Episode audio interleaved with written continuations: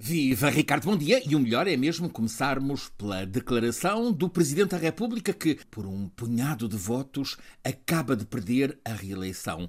Eu perdi, constata, mas o país ganhou. Ganhou porque a transição de poderes vai fazer-se de modo democrático, pacífico. Há motivo para esta celebração da parte de um perdedor habituado a triunfar. Pela primeira vez, o país dele, a Libéria, quase 6 milhões de pessoas, um território com o tamanho do Alentejo, na África Atlântica, um país metido entre a Guiné e a Costa do Marfim. A Libéria, pela primeira vez, não precisou da ONU para organizar e garantir a boa ordem democrática na eleição presidencial. Tudo funcionou devidamente. O veterano candidato da oposição, Boacai, recebeu 50,9% dos votos e assim venceu por 30 mil o presidente cessante, Jorge Weah. É ele mesmo, um dos grandes talentos africanos no futebol mundial dos anos 90. Aliás, o último africano a ganhar a bola de ouro. Glória que depois eh, ficaria em quase monopólio da dupla Cristiano Ronaldo-Leo Messi. O EA cresceu a jogar futebol em volta dos pântanos de Monróvia, capital da Libéria,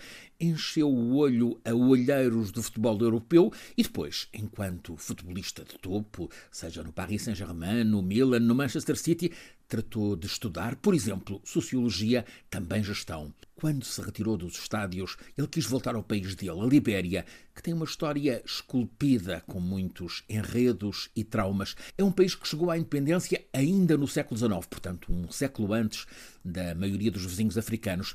Os Estados Unidos da América mandaram para lá os escravos libertados, mas a integração com os autóctones nunca correu bem. A história da Libéria no século XX tem cruéis guerras civis e até mesmo três presidentes executados na praça pública. Violência bárbara.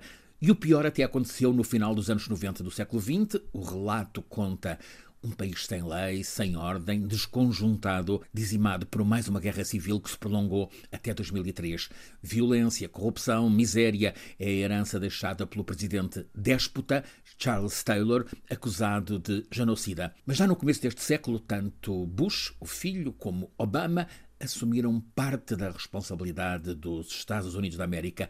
Mandaram para lá os Marines para imporem a lei e a ordem. Contribuíram para levar à justiça muito dos criminosos de guerra que, ao longo de década e meia, causaram 250 mil mortos e que meteram armas nas mãos de mais de 30 mil crianças. Houve eleições presidenciais em 2005 na Libéria, sob comando da ONU, e foi eleita uma mulher de bem, Ellen Johnson Sirleaf, Nobel da Paz em 2011, pelo esforço na construção da convivência democrática e pela promoção do respeito pelos direitos das mulheres. Georges Weah quis fazer parte desta história. Foi eleito presidente há seis anos. Ajudou a robustecer a democracia. No entanto, não conseguiu dar fôlego à economia no país tão martirizado pela epidemia de ébola de 2014 e que, agora, à distância de 10 anos, ainda continua a fazer sofrer.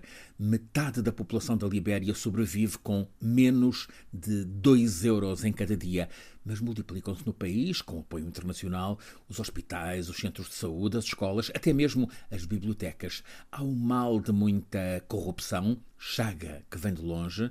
É um autogolo que parte da Libéria não perdoou ao seu presidente Jorge Weah. Mas o ex-bola de ouro acaba de demonstrar que continua a ser grande como cidadão. Perdeu a reeleição por 30 mil votos, mas está a aplaudir e a saudar o velho rival que vai suceder-lhe na presidência de um país que está a viver, embora com muitas feridas, uma exemplar fase democrática na história africana.